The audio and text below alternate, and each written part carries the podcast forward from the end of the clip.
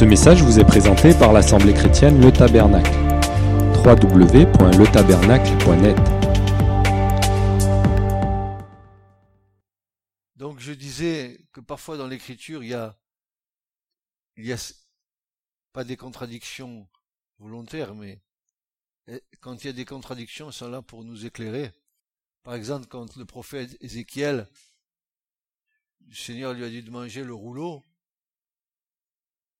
vous avez vu que le rouleau, au départ, dans la bouche, il était comme du miel, mais à l'arrivée, dans, dans les intestins, c'était, c'était difficile. Pourtant, le miel doit donner de la douceur. Hein, un bon pot de miel. Ça doit faire du bien. Mais je crois que le Seigneur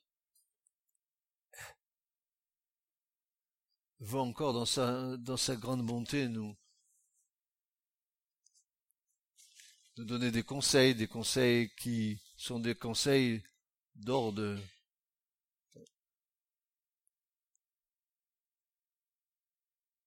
sérieux quant à, à notre préparation à sa rencontre. Quand il termine son périple terrestre, le Seigneur va s'adresser à ses disciples avec grand amour et avec euh, beaucoup de prévenance. Il va les avertir. Quand on aime, on avertit. Hein, vous, avertissez vos enfants par amour quand ils commencent à un petit peu à, à ne pas aller comme vous voudriez qu'ils aillent. Alors Jésus, le Christ, le Fils du Dieu vivant, lui va prendre soin de ses disciples. Il va leur dire certaines choses avant d'aller à Golgotha, avant de mourir et de se ressusciter d'entre les morts et de remonter auprès du Père. Il va leur donner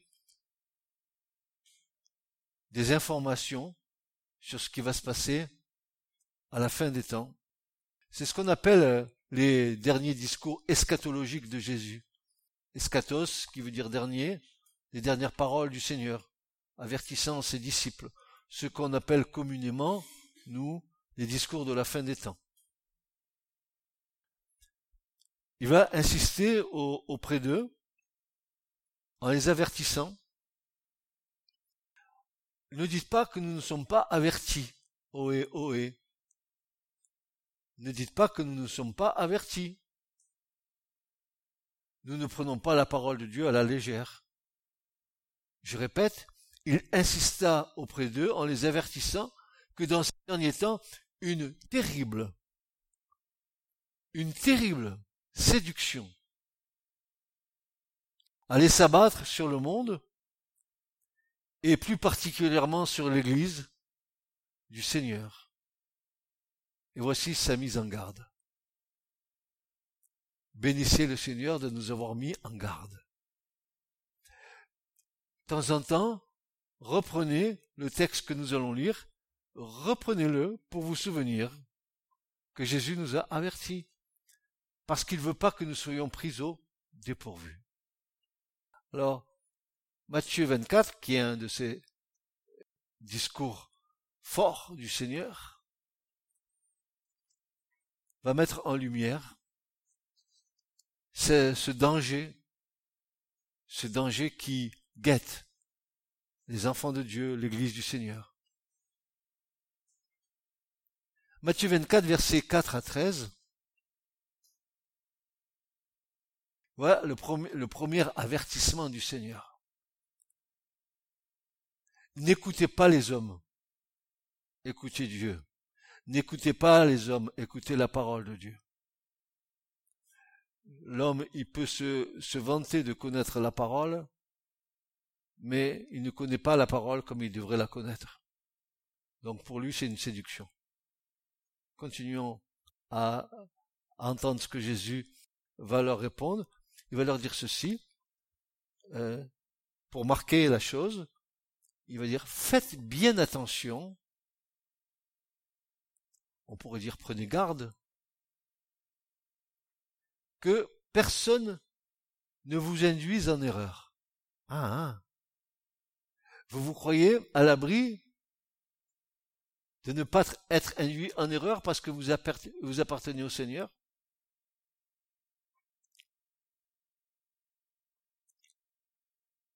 Jésus a dit, faites bien attention que personne ne vous induise en erreur, car plusieurs viendront à vous sous mon nom en disant, je suis le Messie. Et ils tromperont. Ils tromperont, dit l'Écriture, beaucoup de gens. Beaucoup, beaucoup de gens, ils vont les tromper par rapport à la messianité du Christ. Alors, qu'est-ce que ça veut dire ils tromperont? Parce que les mots sont là. Mais encore, il nous faut euh, savoir quelle est la quintessence du mot, ce que le, mot veut véritablement dire, parce que nos traductions sont limitées à un mot. Et il y a toute une panoplie de mots tout autour qui pourraient plus nous éclairer, n'est-ce pas? Alors, ils vous tromperont. Ça veut dire ils vous conduiront hors du chemin qui est droit. Ah, un chemin de droiture. Ils vont vous conduire hors de ce chemin. Ils vous égareront. Ils vous feront errer. Et vous serez emmenés dans l'erreur et par là même dans le péché. Ah, ça va loin. Faites attention, dira Jésus, que personne ne vous induisent en erreur. Si ça n'avait pas été possible qu'on soit induit en erreur parce que nous appartenons à Jésus, Jésus nous aurait jamais dit cela. Il aurait dit, je vous garde, personne ne peut vous induire en erreur. Mais il dit, non, non, non, non, faites attention. Comment tester notre foi si nous ne sommes pas confrontés à des erreurs pour connaître l'erreur de la vérité?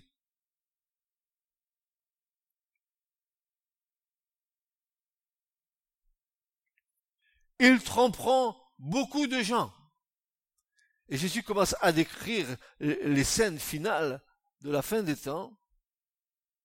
Vous entendrez parler de guerre et de menaces de guerre. Et alors là, mes bien-aimés, là, nous sommes bien informés de cette ébullition de ce monde qui est en train de bouillir, qui est prêt à exploser, n'est-ce pas?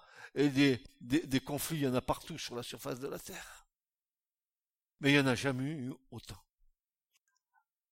Attention, dira Jésus. Stop. Attention. Ne vous laissez pas troubler par ces nouvelles. Bon, ok, il y a des bruits de guerre, il y a tout ce que vous voulez, mais ne vous troublez pas. De toute façon, si vous marchez droit, moi je vous garde. C'est clair, n'est-ce pas? Car cela, doit arriver. C'est inéductable. Tout ça, ça doit arriver. La, la troisième guerre mondiale doit arriver. C'est inéductable.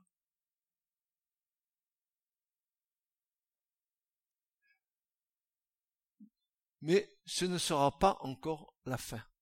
En effet, on verra se dresser une nation contre une nation, un royaume contre un autre il y aura des famines et des tremblements de terre en divers lieux et, les frères et sœurs, il n'y en a jamais eu autant et, surtout il n'y a jamais eu autant de morts hein, avec les, tremblements de terre, les tsunamis, des, milliers, des milliers et des milliers de morts.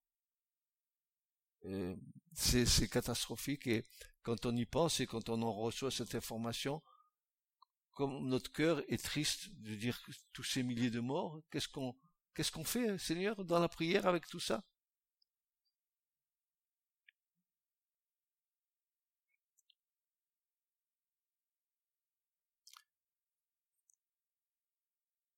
Alors il y aura des famines et des tremblements de terre en divers lieux, mais ce ne seront que les douleurs de l'enfantement.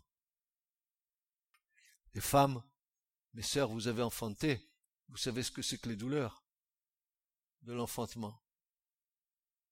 Jésus dira, la femme lorsqu'elle va enfanter, elle est triste à cause de ça, mais quand elle voit le fruit de l'enfantement, alors elle se réjouit. Le, le, temps mauvais est passé. Maintenant, qu'est-ce qui va naître? Qu'est-ce qui va naître de cette création? Qu'est-ce qui va naître ou qu'est-ce qui va renaître?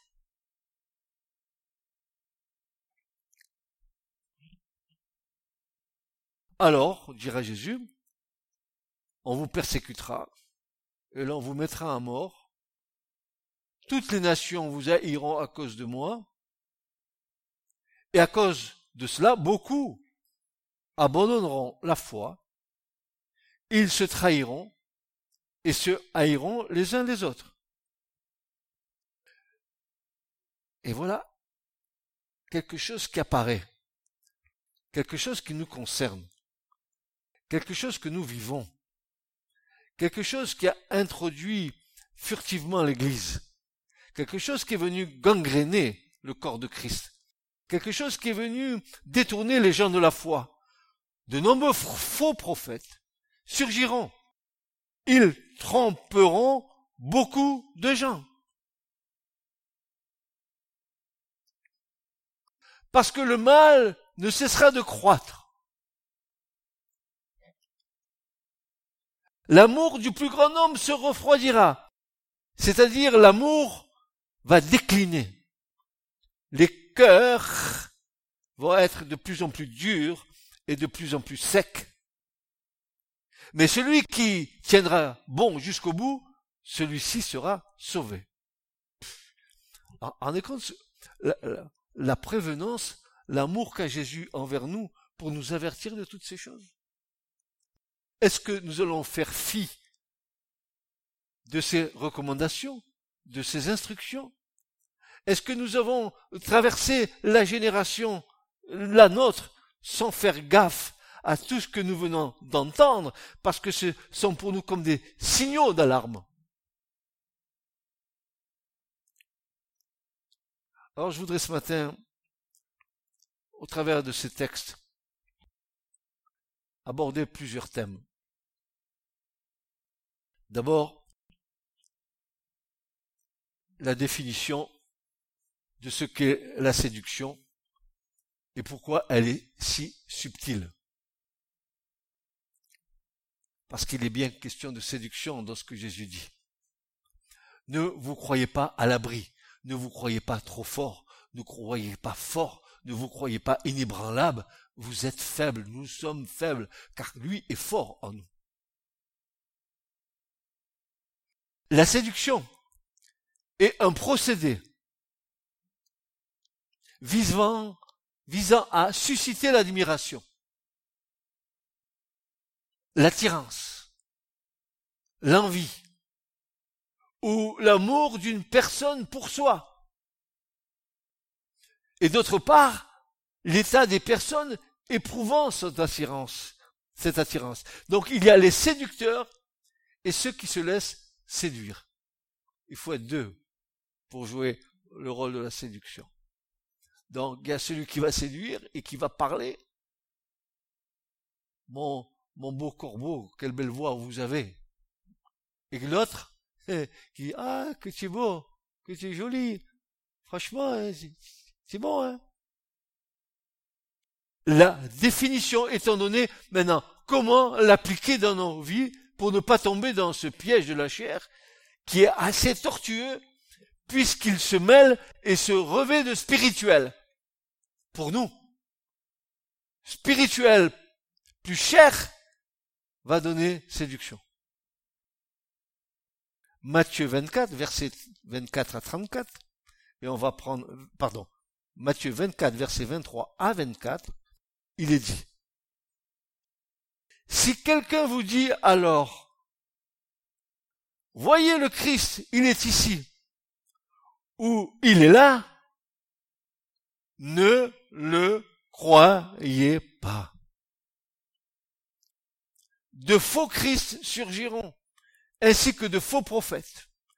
Ils produiront des signes extraordinaires et des prodiges au point de tromper, au point de tromper qui, si c'était possible, qui, ce que Dieu a choisi. Nous, vous, vous êtes susceptible d'être trompé. Par qui? Par des gens du monde? Bien sûr que non. Du gens de l'intérieur. Et maintenant, hein, nous allons rentrer, vous et moi, dans, pour essayer de comprendre comment le manège se fait. Nous remarquons tout de suite, ben, sans avoir besoin d'un discernement extraordinaire, que l'écriture nomme clairement les instruments de cette séduction qui sont d'ordre spirituel, ainsi les faux prophètes, les faux docteurs, les faux évangélistes, les faux pasteurs, et la liste n'est pas limitative, car cette liste, elle concerne tous les leviers spirituels qui fait agir l'Église. Nous sommes tous concernés dedans.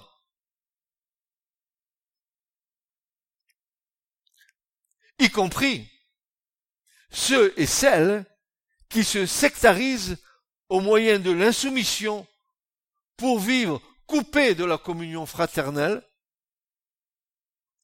pour vivre coupés de la communion fraternelle, y compris ceux et celles qui se sectarisent au moyen de leur insoumission. Ils sont autosuffisants à eux-mêmes. Ils veulent pas dépendre des autres.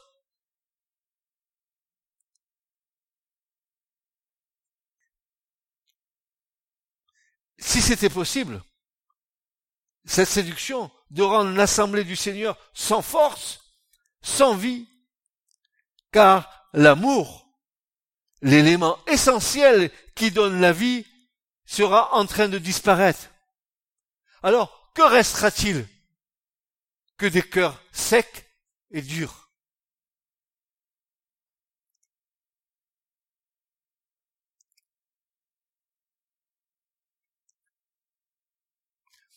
C'est contraire à la volonté divine qui veut que nos cœurs soient de chair, doux, malléables, sensibles. La séduction endurcit nos cœurs, parce que la séduction euh, va nous amener à, euh, à, à prendre des positions dans notre vie où nous sommes autosuffisants, et lorsqu'on n'est pas d'accord avec vous, les cœurs s'endurcissent. Paul, notre cher frère, nous donne lui aussi ses conseils, et tout comme son maître le Christ, il nous met en garde. Dans l'épître aux Colossiens au chapitre 2 et verset 4, il nous dira ceci. Or,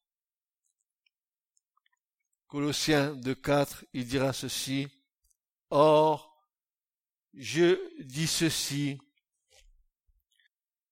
que personne ne vous séduise Mes frères et sœurs, pourquoi nous devons nous poser les vraies questions? Pourquoi nos chers frères les apôtres nous ont autant avertis? Avaient-ils la vision prophétique de la fin des temps? Sans conteste, je dis oui. Avaient-ils reçu du Seigneur que l'Église serait dans un temps de séduction, dans un temps de grande difficulté oui, ils le savaient. Et par amour pour nous, et par prévenance pour nous, ils nous ont avertis. Est-ce que tu fais et tu prends garde de ces avertissements? Ou tu continues à vivre ta foi olé olé comme tu l'entends? Regardez. Or, je dis ceci afin que personne ne vous séduise, ou plutôt que personne ne vous trompe, ou que personne ne vous circonvienne, que personne ne vous abuse par de faux raisonnements car tel est le sens du mot, par des discours spécieux, c'est-à-dire des discours persuasifs conduisant les autres à l'erreur. Écoute ce que j'ai à te dire. Dieu m'a dit. Dieu m'a dit. Dieu me parle. Écoutez, j'ai vu que Dieu a parlé. Il a parlé à Moïse son serviteur. Il a parlé à Aaron il a parlé à David, il a parlé à quelques gens, mais je le trouve pas trop bavard quand même. Mais ici, dans l'alliance renouvelée, Aujourd'hui, nous qui sommes soi-disant remplis du Saint-Esprit, eh ben Dieu, eh ben Dieu, il tient beaucoup de discussions.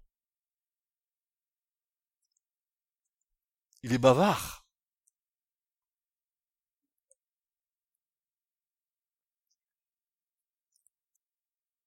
Et Paul de rajouter, prenez garde, verset 8, que personne ne fasse de vous sa proie par la philosophie et par, de vaines déceptions, selon l'enseignement des hommes, selon les éléments du monde. Et comme je n'ai pas trop de temps pour développer ça, et ça devrait pouvoir être développé euh, sur un large thème, et vous comprendrez ce que Paul est en train de dire là, mais pas pour l'instant. La partie la plus alléchante pour la tromperie de la séduction, oui, là où nous nous faisons avoir et bien avoir en long, en large et en travers, c'est dans le prophétique.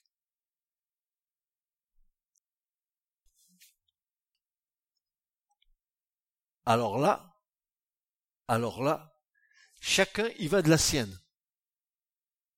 Et au cours de l'histoire de l'Église, nous avons vu bon nombre de mouvements sectaires avoir détourné de la vraie foi et dans une profonde déception beaucoup d'âmes mal affermies.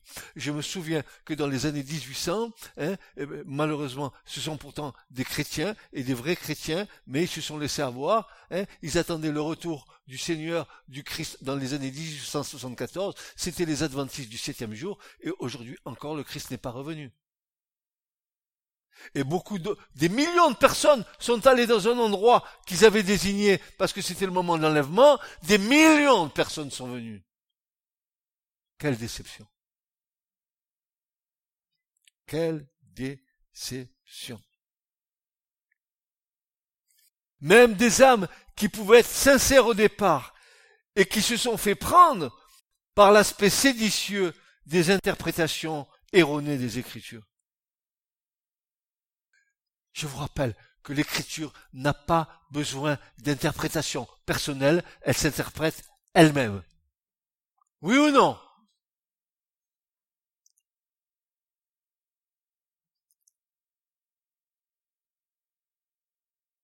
Souvenons-nous des paroles du Seigneur, qu'il n'y ait pas beaucoup d'enseignants.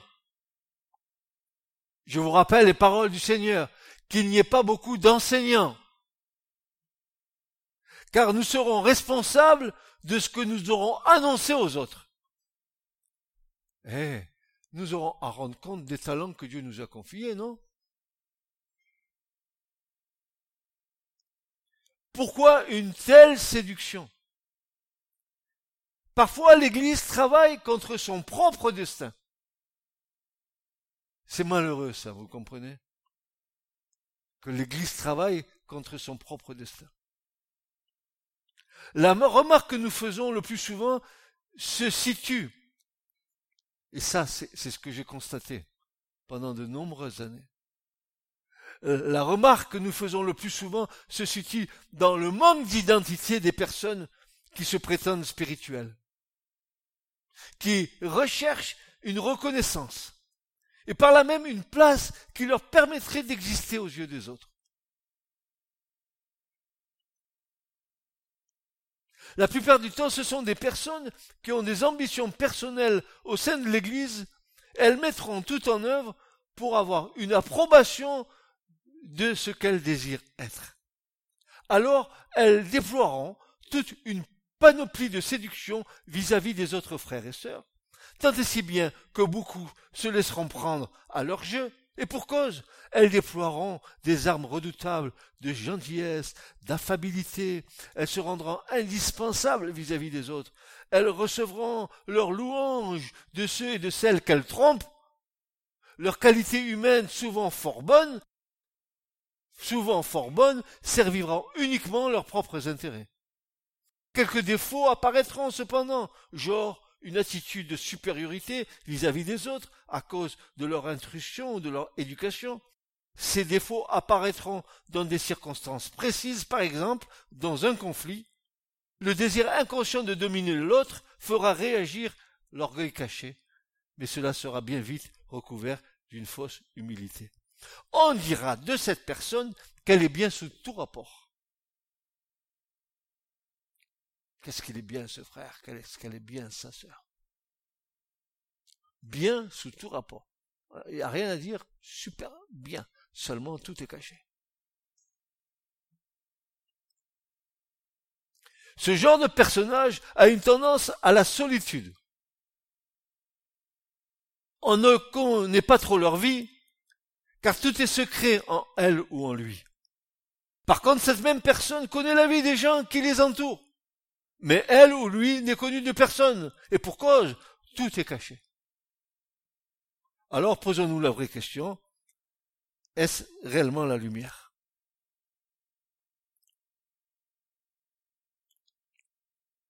Prophétique intérieur de l'Église. La gangrène commence dans l'Église elle-même.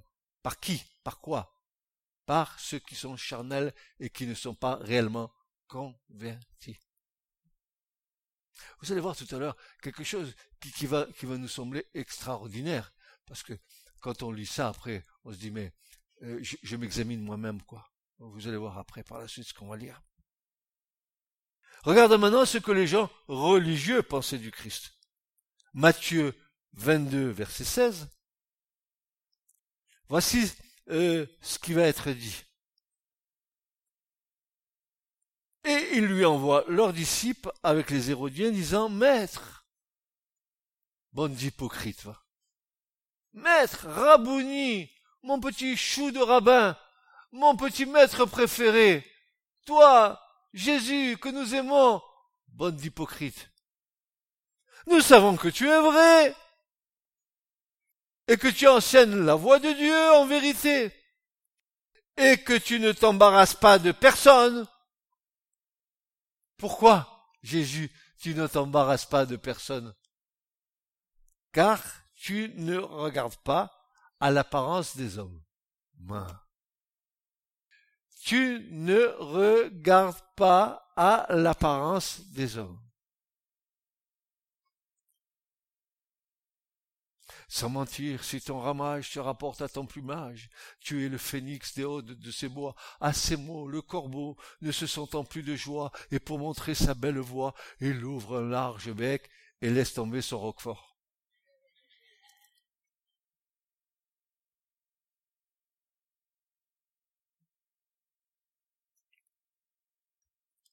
Maintenant, sans s'étendre, à dresser un portrait robot d'un séducteur ou séductrice spirituelle, et il y a dans l'écriture des ordonnances et des, et des préceptes qui sont incontournables et dont nous ne pouvons pas nous affranchir pour servir Dieu, car nous serions en dehors de la volonté divine. Le premier principe spirituel que beaucoup, beaucoup, beaucoup outrepassent et en font fi, à cause de leur désir de paraître est le suivant.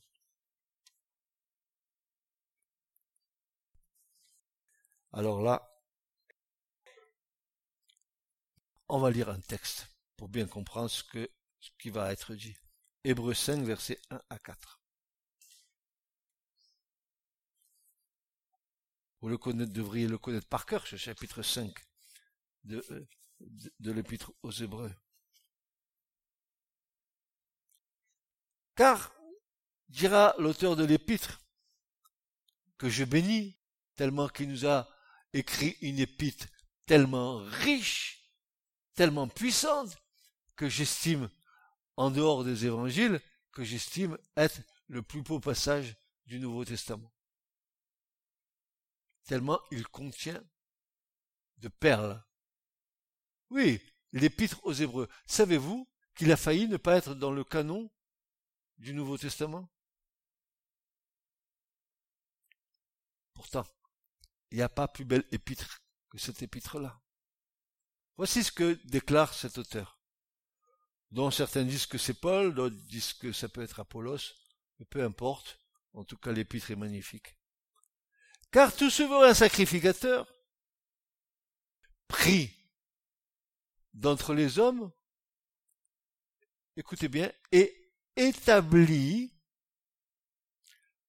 pour les hommes dans les choses qui concernent Dieu.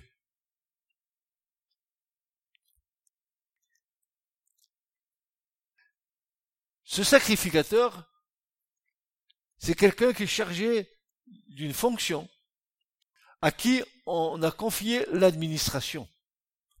Il a été établi pour les hommes dans les choses qui concernent le royaume de Dieu, afin qu'il offre et des dons et des sacrifices pour les péchés, étant capable d'avoir de l'indulgence pour les ignorants et pour les errants. Et là, on, pourrait peut-être une autre fois s'arrêter sur ces deux mots tellement qu'ils sont forts. L'Écriture nous dit que un tel sacrificateur, il est sumpateo. Sumpateo en grec veut dire qu'il a de la sympathie, qu'il a de la compassion envers ceux pour qui il intercède. Tel est Jésus à la droite du Père. Chaque fois que Jésus intercède pour toi, pour moi, il intercède avec compassion auprès du Père. Je l'aime. Et j'ai donné ma vie pour lui. Tu crois que le Père va résister à ça?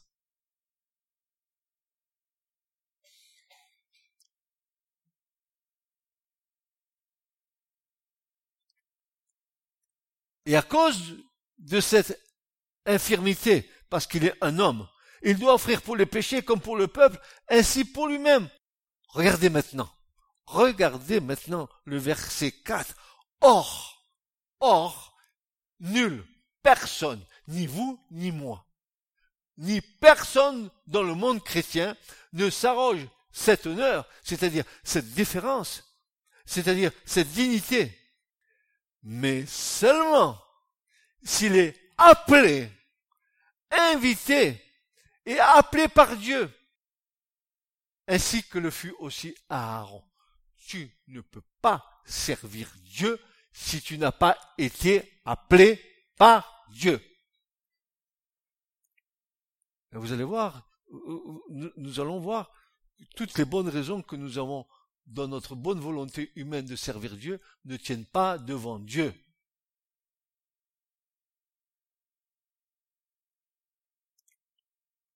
Les Lévites ne servirent pas l'Éternel de leur propre initiative, mais bel et bien par Dieu qui les désigna pour son service et celui de leurs frères. Les Lévites, ils sont pas venus comme ça en disant, hé, petit Dieu, je vais venir te servir. Alors, tu me prends dans ton job, je vais te servir.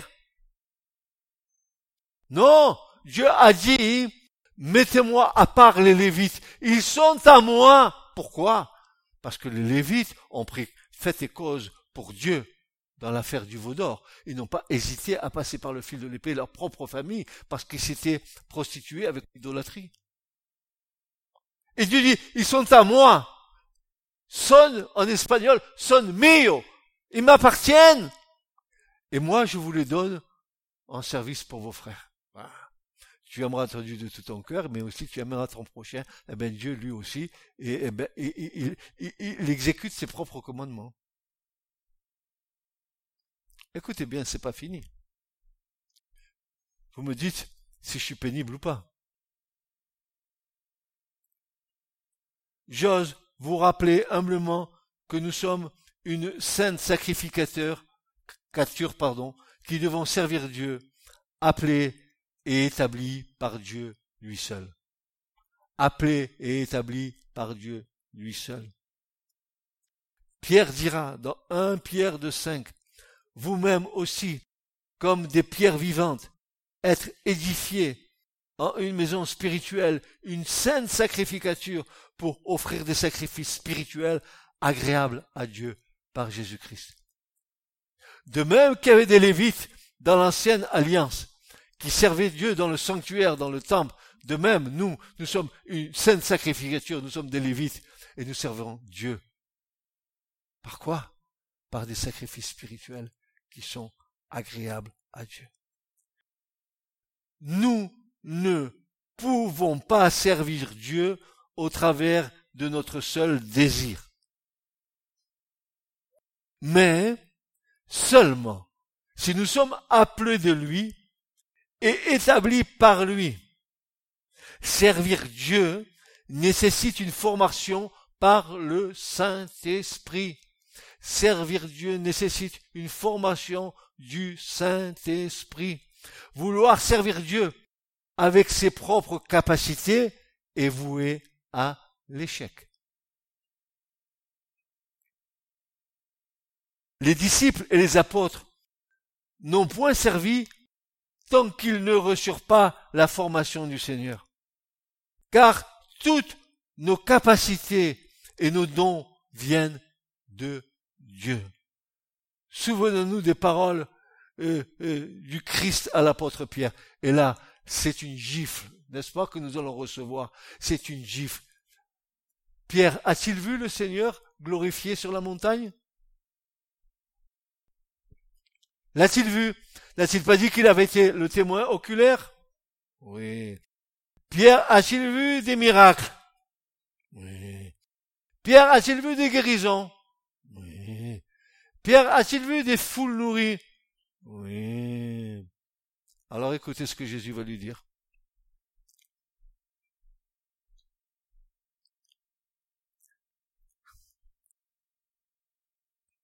Le Seigneur, dit aussi, Simon, Simon, voici, Satan a demandé euh, instamment à vous cribler comme le blé.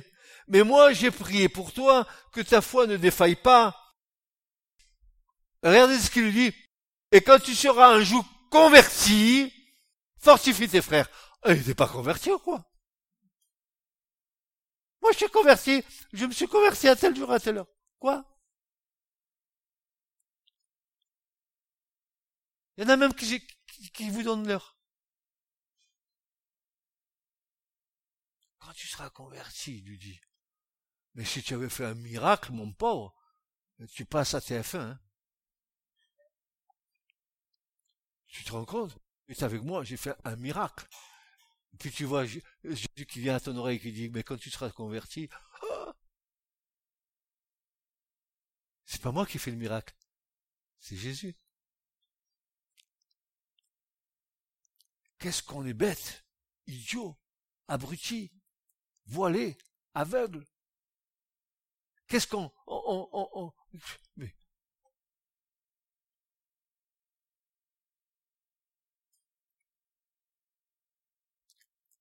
Quand tu seras converti, Pierre, je pensais que j'étais converti, moi. Ah non, non. Euh, tu voulais couper l'oreille à l'autre, tu voulais, qu'est-ce que tu voulais, Pierre? C'est ça, au, lieu de bénir, tu lui coupes l'oreille, tu veux lui passer l'épée. et puis, Pierre, souviens-toi, tu te rappelles, hein Combien de fois tu m'as renié? Une fois, deux fois, non, bah, trois fois, mais c'est bien, voilà. Et puis, hein alors Pierre, alors Pierre, alors Francis, alors euh, Didier, alors, alors Julien, ah, ah, ah, ah, ah, ah alors Philippe, alors, alors euh, Hugo, quand nous serons convertis,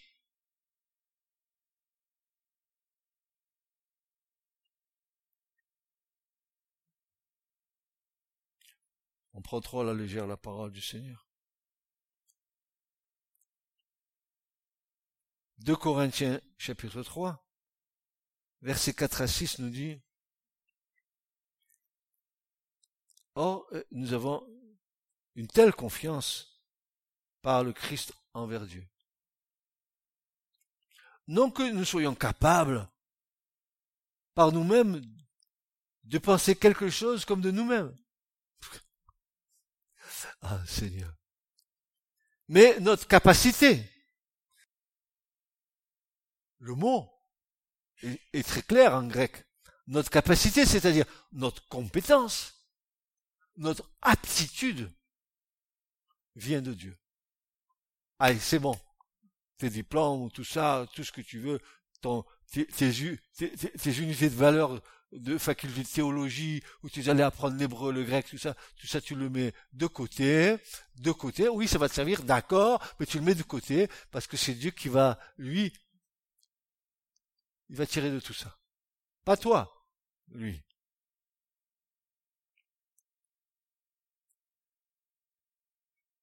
Car notre capacité vient de Dieu, qui nous a rendus propres c'est-à-dire qu'il nous a rendus capables.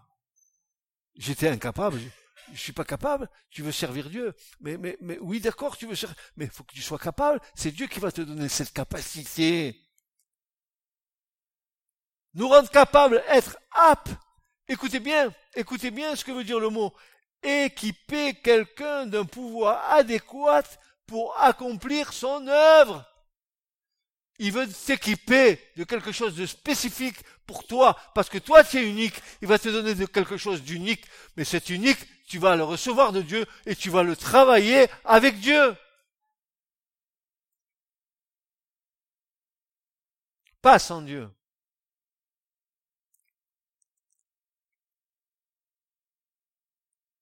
Ce qui nécessite, chaque fois que nous nous présentons devant la capacité que Dieu nous a donnée, d'être en prière, d'être soumis à Dieu pour recevoir de Dieu, euh, d'aller dans notre capacité sans le secours et, l'aide du, Saint-Esprit va nous limiter à notre intelligence humaine.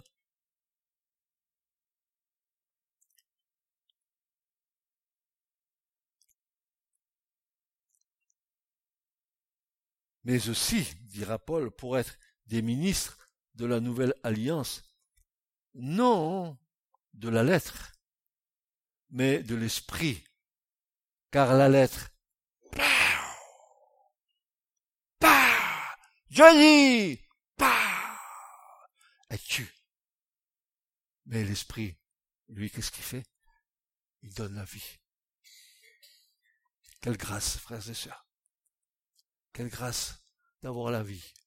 Je me réjouis que nous ayons la vie du Seigneur. Une vie abondante qui jaillit de nos cœurs, qui jaillit, qui jaillit de nos familles, une vie, une vie que le Seigneur met en nous. Hein, le mouvement, l'être, la joie, la paix, tout ce que le Seigneur nous donne.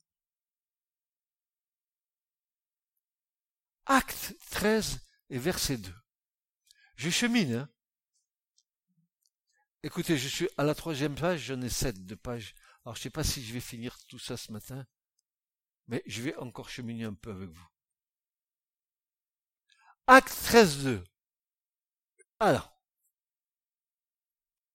vous allez comprendre que nous ne sommes pas destinés à servir Dieu de notre propre volonté. Regardez dans Acte 13.2 ce qu'il est dit. Et comme il servait le Seigneur et qu'il jeûnait. Amen. L'Esprit Saint dit, qui, qui dit, qui dit moi? Qui dit, qui dit, qui dit, qui dit moi? Non, l'Esprit Saint dit, mettez-moi maintenant à part Bernabas et Saül pour l'œuvre à laquelle je les ai appelés.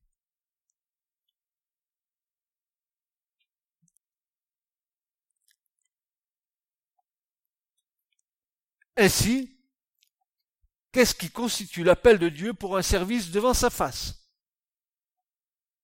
N'oublions pas un service pour Dieu et non pas mon service et non pas ma position. Maintenant, je vous ai énuméré quelques faux, faux, fausses euh, approches de l'appel. Parce que le titre de ce, message, c'est Servir Dieu humblement. Premièrement, frères et sœurs, est-ce que c'est le besoin qu'il y a d'avoir des ouvriers dans l'Église qui est nécessaire? Le besoin, il ne constitue pas nécessairement l'appel. Le besoin urgent d'ouvriers dans la moisson est évident, mais il ne constitue pas pour autant l'appel. Deuxièmement, l'opportunité. L'opportunité n'est pas un appel. Il y a mille occasions autour de nous de servir le Seigneur, mais cela ne constitue pas l'appel. Tu peux servir dans les petites choses Dieu, mais c'est pas pour autant que tu es appelé par Dieu. L'appel de Dieu, c'est dans quelque chose de spécifique que Dieu va faire. C'est, une capacité mise au service du corps de Christ, de l'Église du Seigneur. Et, toute capacité que, Dieu donne à l'Église est nécessaire pour la vie de l'Église. Ce n'est pas seulement que les ministères, c'est, les anciens, c'est, les diacres, c'est tous ceux qui, agissent dans un emplacement bien désigné par Dieu.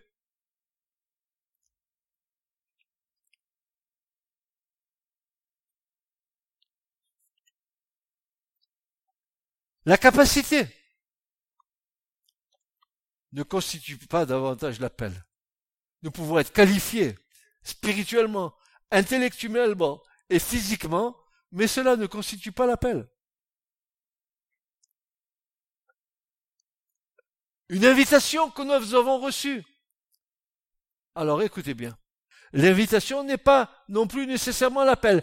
Quelque Élie, quelque prophète peut bien venir à vous avec quelques paroles, mais encore nous devons être bien sûrs que son invitation soit vraiment la voix de Dieu s'adressant à nous.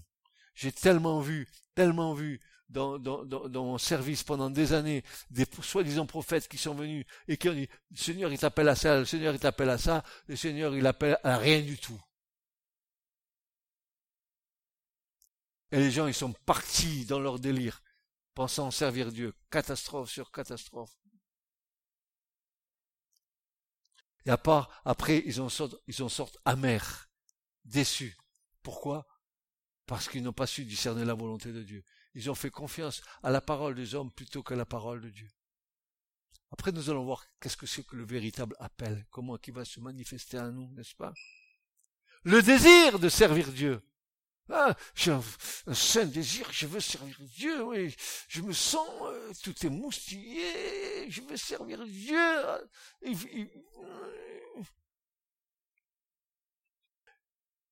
Le désir de servir Dieu n'est pas non plus l'appel. Nous pouvons ressentir un désir intense de nous engager au service de Dieu, mais prenons garde, prenons garde de ne pas nous mettre en route avant d'avoir reçu l'ordre de marche. C'est le lièvre et la tortue. Et je gambade et je gambade. Et c'est moi le lièvre. Regarde comment je cours.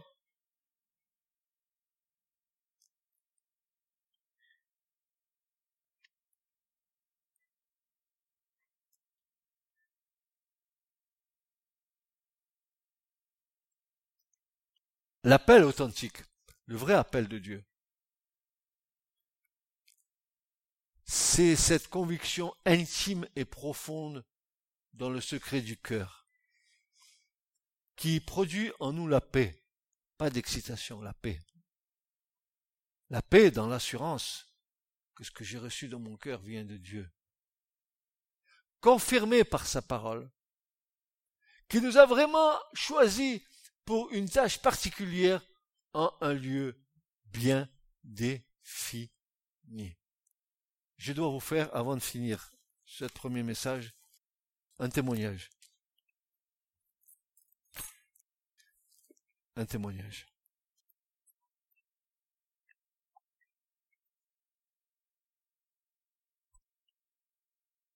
Dans les années 84-85, peut-être à une, année proche, le Seigneur nous a permis de recevoir une onction de sa part pour libérer les captifs, délivrer les prisonniers. Nous avons vécu avec mon épouse un réveil, mais pas un réveil ici, pas seulement à Montpellier, mais bien loin. Hein? Le Seigneur nous, avait montré, au travers de sa parole, tout, ce problème qu'il y a dans le peuple de Dieu,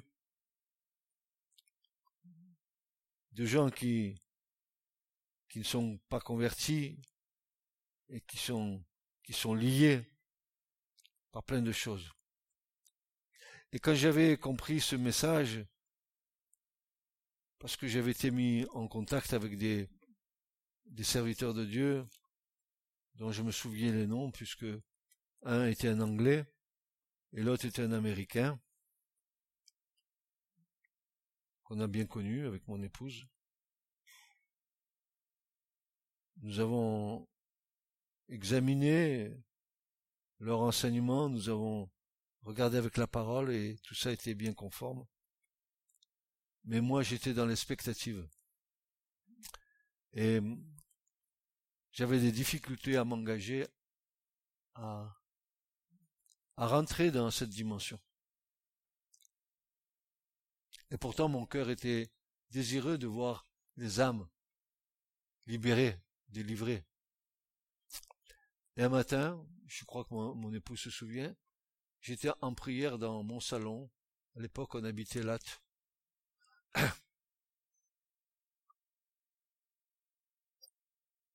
Et je dis au Seigneur, mais Seigneur, faut que tu me confirmes cette chose. Et je pleurais.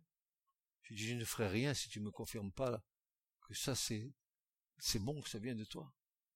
Parce que tous les versets semblaient correspondre. Et c'est pas parce que des versets correspondent que pour autant on peut en faire une doctrine. Et à ce moment-là, j'ouvre ma Bible. J'ai pleuré. voilà ce que je reçois dans ma Bible. Depuis c'est souligné, bien sûr, vous le pensez bien. Et alors, on aurait dit que c'était la réponse de ce que je suis en train de vivre là maintenant. Voilà ce que le Seigneur disait.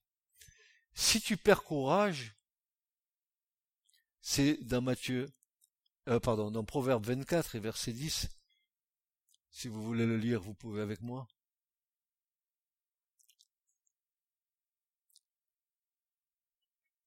Voilà ce que disait le passage. Et Dieu me fortifiait au travers de ce passage et venait confirmer que je devais m'engager dans cette voie. C'était exactement la situation dans laquelle j'étais. Si tu perds courage au jour de la détresse, ta force est mince, ta force est étroite, ta force est petite. Regardez ce qu'il est dit. Délivre ceux qui sont menés à la mort et ne te retire pas de ceux qui chancellent vers une mort violente. Si tu dis, voici, et c'était mon cas, je veux pas savoir. Nous ne savons rien. Celui qui pèse les cœurs, lui, ne le considéra-t-il pas? Et celui qui garde ton âme, lui le sait. Et il rend à l'homme selon son œuvre. Quand j'ai lu ça, j'ai fermé, mes larmes ont cessé, et j'ai dit Seigneur maintenant, j'y vais. Ça a duré des années, où le Seigneur nous a donné de voir des âmes libérées. Beaucoup de choses nous avons vues. Nous avons été confrontés à beaucoup de choses. Nous avons été, eu des confrontations directes avec le royaume des ténèbres. Nous avons vu le Seigneur, la puissance du Seigneur. Alors ça, mes amis, ne vous étonnez pas quand il dit qu'il est El Shaddai, le Tout-Puissant, ne vous étonnez pas de ça, parce qu'il est Tout-Puissant. Tout lui est soumis tout lui est soumis. Nous avons vu plein de choses, plein de choses. Des guérisons, ah, des délivrances, des, gens très amochés que le Seigneur a, a relevés. Pour vous dire que si c'est pas quelque chose que Dieu vous donne, ne le faites pas. Vous irez vers des problèmes. Ne faites pas ce que Dieu ne vous a pas demandé de faire. Mais si vous avez l'attestation, la certification que Dieu est avec vous dans cette affaire et qu'il le confirme. Confirmation. Que tout soit confirmé. Alors, à partir de ce moment-là, le Seigneur sera avec vous et vous serez un instrument de libération, un instrument de bénédiction pour ceux qui s'approcheront de vous. Amen. J'ai pas fini, hein, n'est-ce pas? Je, je, pensais l'avoir fini aujourd'hui, mais je, suis trop bavard mais le Seigneur le sait, c'est que je veux vous édifier, je veux vous fortifier. J'ai envie que vous ne tombiez pas dans des pièges. J'ai pas envie que vous fassiez pécher par n'importe qui, même par moi. Examinez-moi. Regardez voir si je suis vraiment dans la foi, mais examinez-vous, examinez-moi. Nous sommes gardiens les uns des autres. Il, nous faut avoir des, des vrais regards sur nous, frères et sœurs pour que le Seigneur soit heureux de ce que nous faisons en son nom. Amen. Alors que Dieu vous bénisse, qu'il vous fortifie. Ne soyez pas comme le corbeau, ni le renard. Soyez dignes du Maître, frères et sœurs. Dignes du Maître. Dignes du Maître. Père, merci Parce que tu ne nous as pas laissés orphelins, tu vois, Seigneur. Tu nous as donné le Saint-Esprit qui nous rappelle. Ah, c'est ce que fait l'Esprit ce matin. Qu'est-ce qui nous rappelle Les paroles de Jésus. Amen, amen, amen, du Christ, du Dieu, le Christ du Dieu vivant. Amen. Le Messie d'Israël, le Mashiach. Et merci parce que l'instruction est bonne.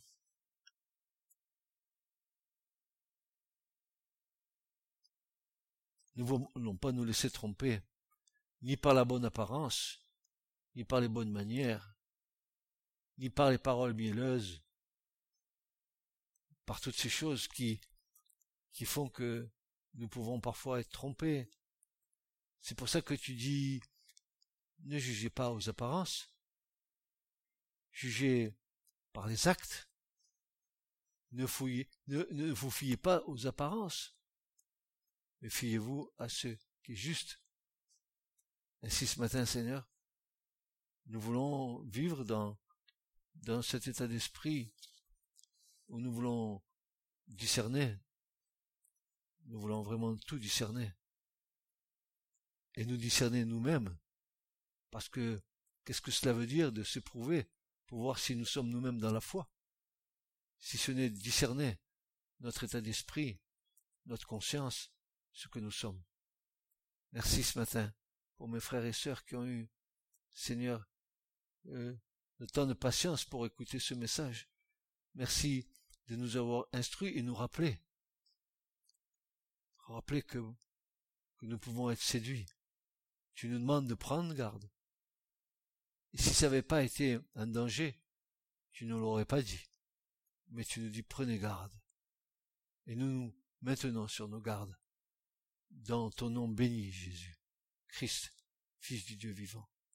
Et à toi la gloire pour la place de majesté que tu as à la droite du Père et dans laquelle tu intercèdes pour nous, hommes et femmes de cette terre, que tu as sauvés par grâce.